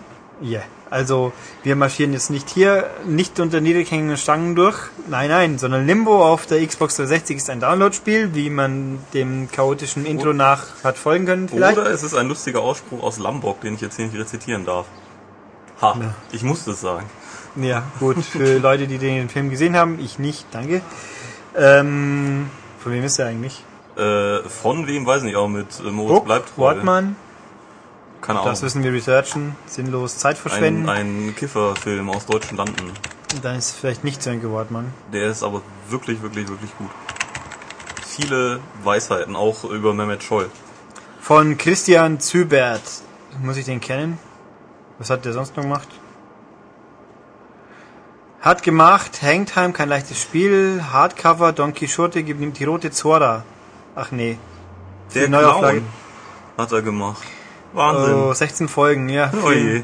Und so jemand findest du toll, schäm dich. Nee, der Regisseur ist mir echt egal. Und ach, und Vollidiot hat das Screenplay geschrieben. Oh Gott, Pocher auch noch. Da kommt schon alles zusammen, was man nicht mögen darf.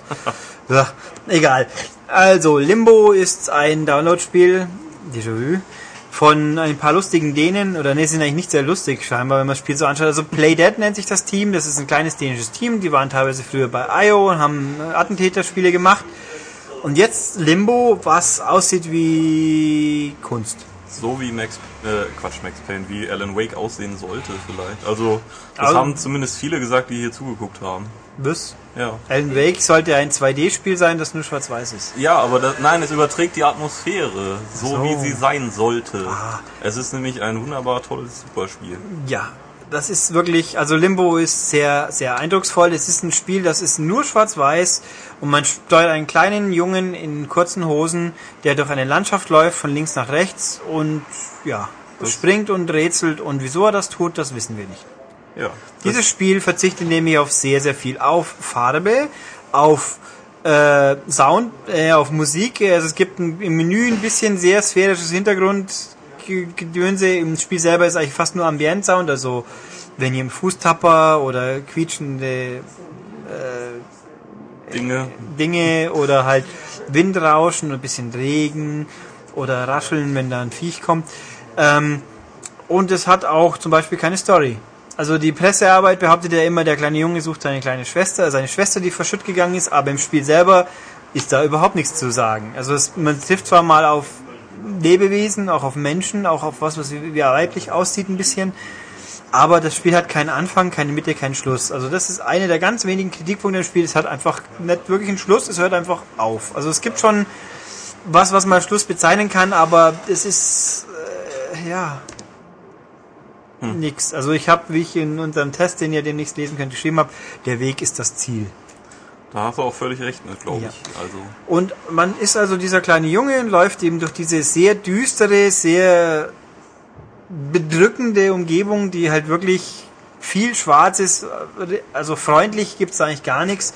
Die Beleuchtung ist auch meistens so diesig düster. Also ja, es ist äh, besonders die Beleuchtung fand ich sehr beeindruckend. Es ist ja nicht nur einfach schwarz-weiß, sondern auch eben ein bisschen unscharf. Man sieht so einen Lichteinfall so ein bisschen und ah, es sieht, sieht wunderbar aus. So ein bisschen Weichzeichnungsfilter beim Licht, Licht mit dabei, dass es fast echt aussieht. Also es ist richtig atmosphärisch sehr toll. Auch viele Details, so im Hintergrund zwar sehr verschwommen, aber auch Vordergrund Gras und äh, die Animation von ihm auch, wenn er sich wo anlehnt, dann, also es ist nicht, nicht mechanisch, er wirkt richtig echt und, Ja. und er hat, und äh, es gibt ganz wenig Licht in dem Spiel, also helle Elemente, es gibt zwei, drei Situationen, wo man was Helles hat, die ich jetzt, also ich halte es jetzt absichtlich diffus, damit ich nicht irgendwas verrate. Ich Ja, versuche es so gut wie möglich ja. zu vermeiden. Ja. Ähm, aber also der kleine Junge hat halt zwei, seine Augen sind zwei helle weiße Punkte. Mhm. Und der blinzelt auch. Also der hat, das ist, und der hat, der sagt nichts. Es gibt auch keine Sprachausgabe, keine Zwischensequenzen, nichts. Aber der hat so viel Persönlichkeit Man kommt irgendwie. sich direkt so verloren vor. Es ist einfach auch, Ja. man wird da reingeworfen, der kleine Junge wacht im Wald auf, Mhm. alles düster und man kriegt direkt dieses Gefühl, warum ist der da und man muss ihm raushelfen. Ja. Und also man ist, es ist im weitesten Sinne ein Jump'n'Run, aber mit sehr, sehr viel Rätselelemente. Es gibt kaum Gegner, es gibt wie gesagt, welche. Es gibt auch sehr große Brocken. Die sind fies. Die sind fies, die, gegen die man nicht unbedingt, ja, man geht eigentlich nicht direkt gegen sie an. Ähm, am Anfang ist man sehr in der Natur unterwegs, hinten nach wird schon ein bisschen mechanischer, technischer, äh, bewohnter, äh, ja, bewohnt ist falsch, aber halt, also städtischer, sage ich jetzt mal. Ähm, das lässt ein bisschen nach, aber von ganz besonders toll auf nur noch sehr toll ist immer noch besser wie vieles andere. Ja. Ähm, und die Rätsel sind, also man kommt halt alle paar Meter auf irgendwas, wo man Situationen lösen muss. Die sind echt toll. Also es gibt, es wiederholt sich eigentlich nichts. Es ist immer durchdacht. Äh, man kommt, die Lösung ist immer logisch, aber nicht immer unbedingt naheliegend. Also ich habe eine Stelle gehabt, ich habe es geschafft, an der wirklich vier Stunden lang rum zum Dödeln, weil ich einfach nicht draufgekommen bin auf die Lösung, obwohl sie eigentlich, wenn man sie weiß, denkt, wie konnte man nur. Und das kommt öfters vor. Also meistens reicht wirklich äh, Denken und Ausführen, ein bisschen Geschick spielt mit. Es gibt Sequenzen, wo man auch Geschicklichkeit beweisen muss, aber nichts, was jetzt nicht Das ist auch beim schaffbar ersten ist. Durchlauf tappt man auch in einige Sachen einfach Oh ja. rein. Äh, Das Spiel ist ganz schön brutal eigentlich, weil der kleine Junge geht ganz gerne mal drauf und auch ziemlich brutal. Also so, äh, ja, Gliedmaßen, Abtrennung, kommt schon mal Ja, vor. da spritzt es. Ja, also es gibt sogar einen Gore-Schalter im Menü. Eine der wenigen Einstellungen, wobei ich nicht ausprobiert habe, ist, wenn man es abstellt. Also all, es bleibt trotzdem alles schwarz-weiß und wer Splatter will, ist da hier immer noch an der falschen Stelle, aber das sind schon, wenn man dann denkt man schon, uh, oh Gott, der Arme. Das ist schon wirklich, nein, also das ist ein Erlebnisspiel. Wo kann man wirklich so sagen, viel erleben. Ich könnte jetzt natürlich einzelne Situationen schildern, aber wie gesagt, das möchte ich nicht, weil das, das führt nicht unmittelbar zu dem Problem, wenn ich jetzt irgendeine Situation schilder, habe ich schon recht viel vom Spiel gesagt, das Ding ist nämlich einfach kurz. Also unter der Annahme, dass man nicht wie ich irgendwo an einer Stelle wie ein Depp hängen bleibt stundenlang, ich sag mal drei bis vier Stunden ist eine gute Schätzung. Und der Wiederspielwert ist nicht hoch. Es gibt ein paar versteckte Elemente, die man findet, die geben ein Achievement. Aber das war's. Ja, Und oder, und man kriegt eins für, durchspielen Durchspielen. ohne am Stück und maximal fünfmal sterben. Das ist auch machbar. Also wenn man, äh, ich sagen, ein Speedrun ist ein blöder Begriff, aber wenn man halt am Stück durchmarschiert, dann kann man das Ding in einer Stunde schaffen. Das schafft man natürlich im ersten Anlauf nie, weil man muss ja denken, was macht man eigentlich. Aber es ist richtig kurz. Also das sind 1200 Punkte, Pi mal Daumen 15 Euro. Es ist schon relativ viel Geld pro Spielstunde. Natürlich, wie auch wieder angemerkt wird, wenn ich jetzt ein Tomb Raider spiele, das kostet 60 Euro, es dauert auch keine, wenn es hochkommt, 10 Stunden. Also es kommt einem halt nach viel vor und ich bin auch kein Fan davon, dass jetzt Download-Spiele plötzlich immer alle 1200 Punkte kosten, aber das Spiel ist einfach wirklich ein Erlebnis. also es hat für mich einen, auf mich einen ähnlichen Eindruck gemacht wie Braid seinerzeit. Ja, es ist, ich finde es eigentlich, also Braid hat mehr drin, würde ich sagen, aber es ist halt auch, äh, weil wir halt eben durch das Rätsel lösen. Wobei Ja. Braid hinten aus mir Rätsel drin waren, die waren mir zu komplex, als, als, als dass ich draufgekommen wäre. Gerade in der letzten, in der vorletzten Welt, also Welt 6, glaube ich. Ähm, aber, also mir hat Limbo eigentlich in dem, solange ich es gespielt habe, besser gefallen. Echt? Sogar noch Ja, besser. doch, weil es einfach stimmiger ist. Ich meine, in Braid steckt schon mehr drin, aber da gibt's halt auch mehr Elemente, die mich mal ärgern können. Sag ich jetzt mal, weil ich es nicht schaffe oder irgendwas. Äh, nein, also es ist, ich bin ja kein Fan von dieser ganzen äh, Spiele sind Kunst und Kultur und dann finde ich es automatisch dreimal so gut. Es geht mir so am Arsch vorbei, das Spiel muss mich unterhalten. Aber wenn ein Spiel Kunst sein will, dann ist Limbo wenigstens gute Kunst, die halt auch Spaß Absolut, macht. absolut. Nee, es ist super. Also man soll auf jeden Fall, wer eine Xbox 360 hat, der, der, der ist es sich schuldig, dass er wenigstens das Demo spielt. Jawohl. Und Und dann seid ihr eh gefangen. wahrscheinlich, ja. Ja, ich habe auch im Forum schon ein paar Leute gelesen, die sagen, ist mir nicht so. Aber ihr habt keine Seele. Ja, da muss man schon ziemlich abgestumpft für sein. Das Ähm, würde mir Sorgen machen. Ja, also nein, es ist eine großartige Geschichte und einfach erleben. Ja. Ja. Und damit haben wir ganze unglaubliche zwei Spiele diesmal besprochen, was glaube ich ein Podcast Negativrekord ist. Aber wir haben trotzdem lang Ja, genug drüber Wir können gesprochen. sie halt nicht erfinden. Nee, also es gibt auch andere Download-Spiele, aber mal gucken. Wenn ich, ach so, wenn ich viel Glück habe, kann, nee, da gibt's ein Embargo drauf wahrscheinlich. Also mal gucken, was die nächsten Wochen passiert. Wir werden uns bemühen, Spiele auch zu besprechen, damit nicht nur anderes Zeug da ist. Aber diesmal ist es halt so. So, dann wollen wir mal. Die Leute möchten Gossip. Ja, wir haben überlegt, wir- über was können wir denn gossipen? Es ist halt momentan auch bei den Nachrichten Sommerloch. Also Yogi macht weiter, aber es wird schon wieder. Fußball. Ja, Yogi macht weiter mit seinem kleinen Kumpel Bubu und deswegen werden sie vor Ranger XY wegrennen. Das Ja, genau. Nein, es gibt natürlich diese Comic-Cartoon-Serie Yogi Bär von natürlich, Hanna-Barbera, wo ich aber natürlich Park. auch tatsächlich nicht mehr weiß, weil die ist in meiner Kindheit nicht gelaufen, glaube ich. meiner schon. Ja, dann, das war ja Wir wieder, da war ich ja schon so alt und hab dann, äh, was weiß ich, Goethe gelesen oder so. Natürlich. Ja, genau. Das glaubt auch hier mir jeder. Ähm, nee, also das, ja, Yogi macht weiter, wir finden es toll. Äh, Ja. uns, oder zumindest, wer hätte es sonst sagen sollen, der böse Sammer vielleicht. Ru Rumpelstilzchen, Van Sammer. Gaal möchte in zwei Jahren ähm, Bundestrainer werden. Also das- es muss nicht unbedingt Deutschland sein, sagt er, aber Das wäre aber lustig. Wenn Ja, das wär lustig. Van Gaal als deutscher Bundestrainer. Oh Jesus. das würde das, nicht das, funktionieren. Ach, ich fände das, äh, ja, wieso die halbe Mannschaft kennen doch eh schon. Ja, aber ja, das mag sein, aber er ist, er ist ein Vereinstrainer, finde ich. Kein, also er hat das ja, glaube ich, mit Holland mal Ich probiert. wollte auch sagen, war der nicht schon mal Nationaltrainer? Ja, aber das ist, glaube ich, grandios in die Hose gegangen. Tja, wohl wahr. Ähm, was könnte ich noch kosten? Also ich wollte ja noch über Solitary berichten, das Ding am Samstag auf Pro 7. Ich habe nur leider nicht allzu viel davon gesehen, weil es mich irgendwie ganz schnell gelangweilt hat. Also die, das Konzept der Sendung war, wir stecken Promis in, in Einzelhaft quasi und lassen sie blöde Spiele spielen.